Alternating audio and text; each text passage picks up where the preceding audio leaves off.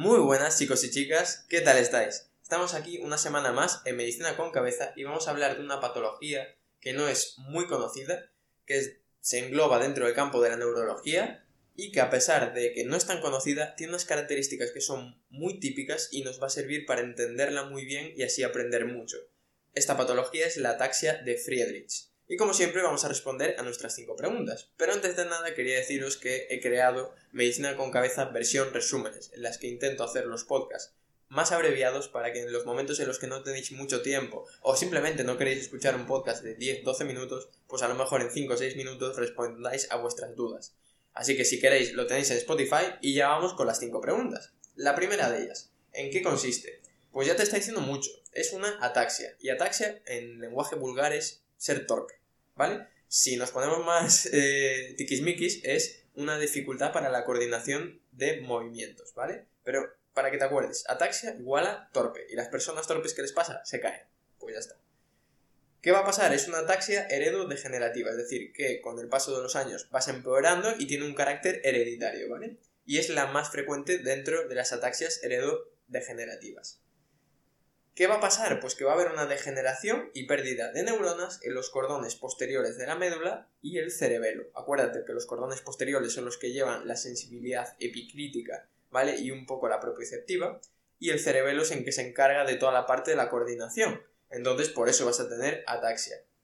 También se puede afectar la vía piramidal, por lo tanto ves que no solo se afecta la sensibilidad y el cerebelo, sino que también se afecta la vía piramidal. Y aquí ya vas a tener las manifestaciones de la tercera pregunta. Vete pensándolo para ver si lo recuerdas. Si no, lo vemos ahora.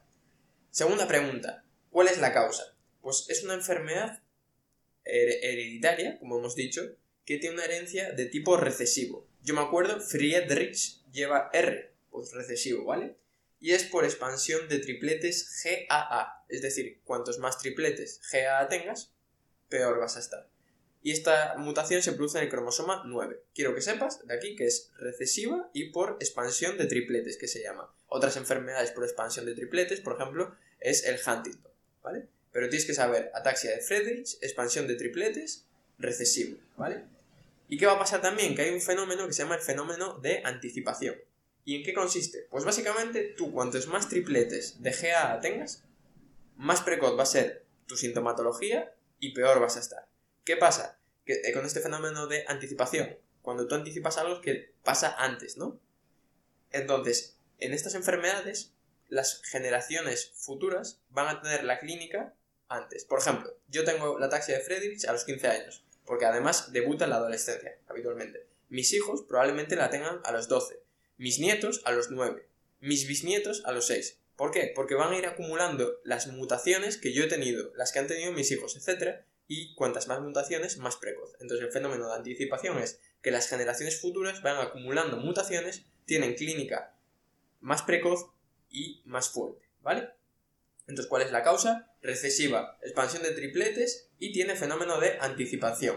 Pasamos a la tercera pregunta, que es ¿qué consecuencias va a tener? Pues hemos dicho que afecta a los cordones posteriores, por lo tanto, va a tener alteraciones sensitivas, afecta al cerebelo, por lo tanto, también va a tener ataxia, como también afecta al cerebro, va a tener disartria, es decir, decir, dificultad para articulación de palabras, como lo que me acaba de pasar a mí un poco, y también afectaba la vía piramidal, por lo tanto tendremos signo de Babinski, que es típico de, correcto, primera motoneurona, y los reflejos osteoteninosos van a estar disminuidos, que es típico de segunda motoneurona, correcto. Entonces, como puedes ver, vamos a tener a un paciente que antes dijimos que es debuta en la adolescencia, entonces imagínate a un chico de 15 años que se empieza a tropezar y a caer sin causa aparente y que cuando lo empiezas a, explorar te das cuenta de que eso, que articula mal las palabras, que tiene Babinski, que los reflejos osteotendinosos están disminuidos, pues ese es el caso clínico típico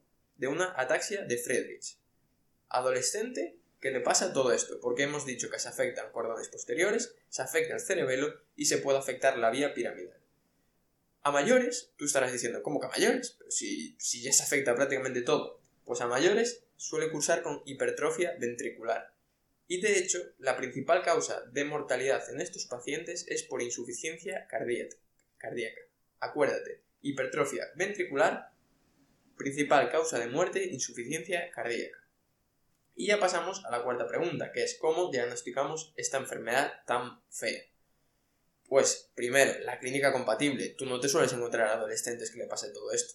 Entonces, si tú te encuentras con un adolescente habitualmente que le pase todo esto, ataxia, disartria, Baminsky, disminución de los reflejos, ya vas a pensar que sea una ataxia de Friedrich y lo más probable es que sea una ataxia de Friedrich. Para confirmar lo que hacemos, un electromiograma, evaluamos los músculos y veremos que hay denervación de los músculos distales. Entonces, clínica compatible, edad compatible, más electromiograma con denervación de los músculos distales, tienes el diagnóstico de ataxia de Friedrich. Luego puedes hacer estudios genéticos, etc., pero lo que nos es útil a nosotros aquí para aprender es esto. La clínica es lo más importante. Y ya pasamos a la última pregunta, que es cómo tratamos la ataxia de Friedrich.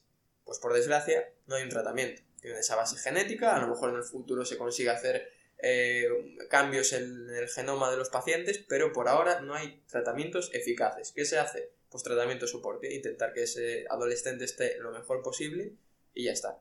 Así que nada más, espero que te haya gustado este podcast, que hayas aprendido mucho, que ya te vayas eh, familiarizando con las asociaciones pues de primera motoneurona Babinski, segunda motoneurona disminución de los reflejos, para que ya tengas ese conocimiento integrado y en futuros podcasts ya me sepas tú decir qué le va a pasar al paciente. Y recuerda que en arroba medicina con cabeza en Instagram me puedes escribir diciendo esto no me ha gustado, esto me ha gustado, cambiaría esto o me gustaría que hablaras de este tema.